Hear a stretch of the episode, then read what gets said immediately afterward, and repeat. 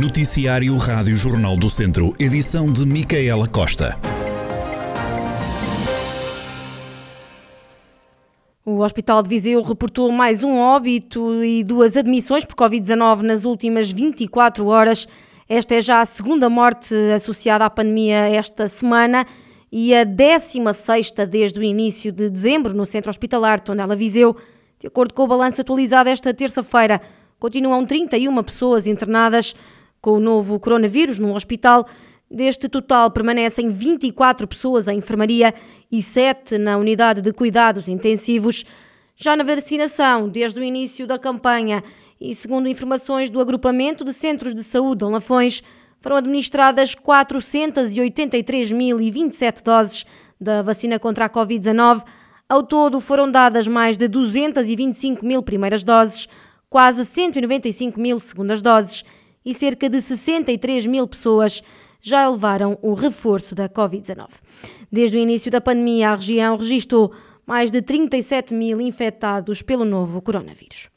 A Câmara de Oliveira de Frades vai tentar reverter a proibição de navegabilidade na Albufeira de Ribeiradio imposta pela Agência Portuguesa do Ambiente. João Valério, presidente da autarquia, diz que o desenvolvimento turístico e desportivo do Conselho pode estar em causa. Está proibida qualquer tipo de navegabilidade na Bofeira de Ribeiradio. Isso para nós, eu não iria dizer que é escandaloso, mas coloca em causa grande parte do aproveitamento turístico e desportivo que se pudesse fazer da Albufeira, eh, por indicação da APCA Coimbra, e uma vez que essa questão é tratada centralmente em Lisboa, iremos então a Lisboa também levar um conjunto de elementos e um estudo próprio para tentarmos que eh, seja revertida essa proposta de decisão nessa matéria, porque entendemos que a navegabilidade aqui da Alfeira de Ribeira Rio é um ponto essencial para o desenvolvimento turístico e desportivo da região e isso será altamente condicionante e, portanto, mereceu-nos toda a atenção e está a merecer, pese embora estejamos aqui há, há dois meses, esse ponto merece-nos toda a atenção porque pode ou não condicionar o futuro aqui da própria região. João Valério, Presidente da Câmara de Oliveira de Frades. Estão atrasadas as obras de requalificação no pavilhão municipal de São Pedro do Sul a questão foi levantada pelo vereador da oposição, António Paiva, em reunião do Executivo. Em resposta, o vice-presidente Pedro Mouro explicou que a obra foi retirada ao empreiteiro devido ao atraso na zona das piscinas e está agora sob a responsabilidade da Câmara.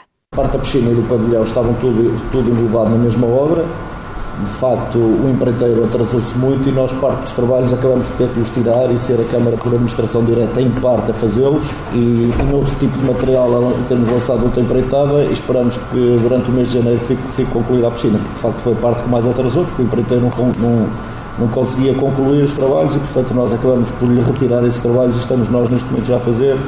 A piscina tinha problemas estruturais, quer em termos de, de dimensão, quer a piscina para as crianças, quer até em termos de perda, de, perda de, de, de água e tínhamos muitos custos energéticos associados e, portanto, fizemos uma intervenção de fundo.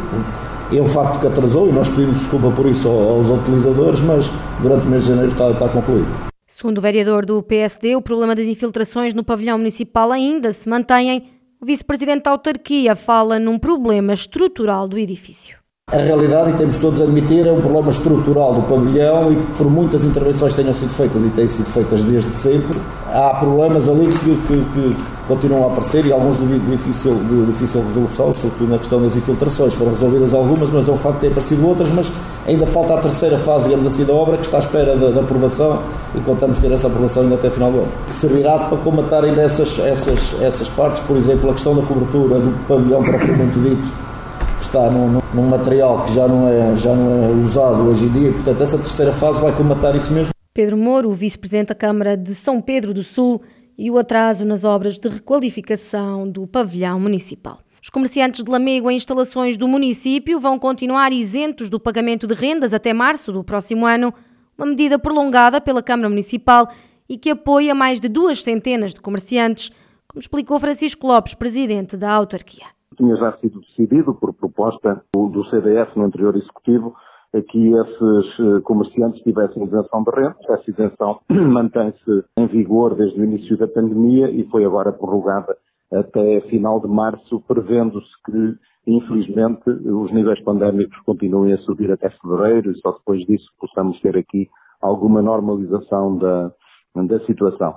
Esta é apenas uma das medidas que nós temos, como digo, direcionada aos comerciantes que estão em espaços municipais e que dependem de atividades municipais, possivelmente perto de duas centenas de comerciantes, incluindo, portanto, vendedores ambulantes de, de feira, de, de alguns eh, produtos eh, que são vendidos em dias específicos no mercado municipal, como seja as terças, quintas e sábados, e também eh, das lojas fixas do próprio mercado municipal. Francisco Lopes, presidente da autarquia, a falar na isenção de renda para os comerciantes em espaços municipais, medida que está em vigor até março do próximo ano. Fechamos com o tempo para a última semana do ano.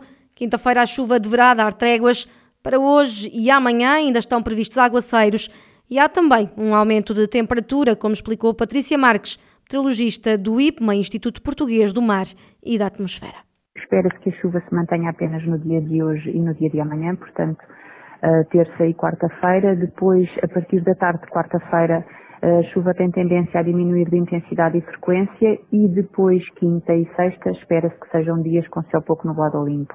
As temperaturas estão elevadas, já estão acima da média, portanto, do normal para esta altura do ano e vão se manter elevadas, nomeadamente eh, a zona de Viseu vai chegar aos 18 graus de temperatura máxima na sexta-feira, dia 31, e a mínima vai andar a rondar os, os 7 graus.